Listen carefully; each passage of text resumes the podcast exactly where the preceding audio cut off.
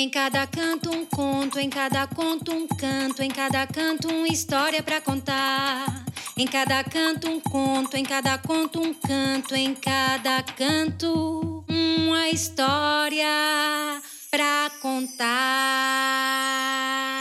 Olá! Quero fazer um convite para todos vocês. Vamos ler com os ouvidos? Vamos escutar uma história? Histórias ao pé do ouvido.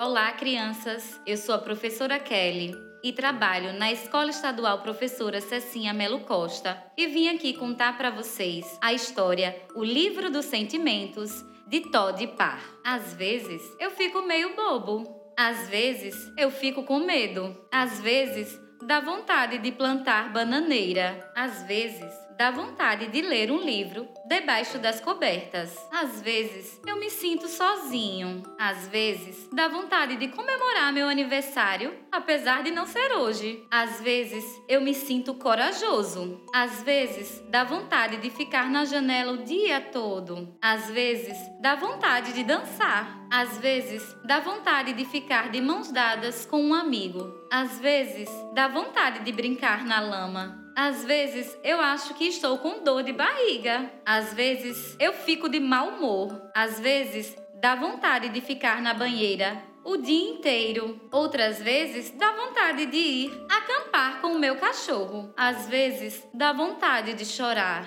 Em outras, dá vontade de inventar alguma coisa diferente. Às vezes dá vontade de gritar bem alto. Outras, de comer pizza no café da manhã. Às vezes dá vontade de ficar todo arrumado ou de beijar um leão marinho. Você pode sentir vontade de fazer muitas coisas, mas não guarde esse sentimento só para você. Compartilhe suas emoções com quem você ama. Com amor, Todd. Gostaram da historinha? Eu também gostei. E gostei ainda mais do nosso dia de hoje. Fiquem ligados, porque sempre temos uma nova aventura com a nossa turminha Pro Futuro, nesse mesmo horário, na rádio e na TV. Tchau, tchau, turminha. Até mais!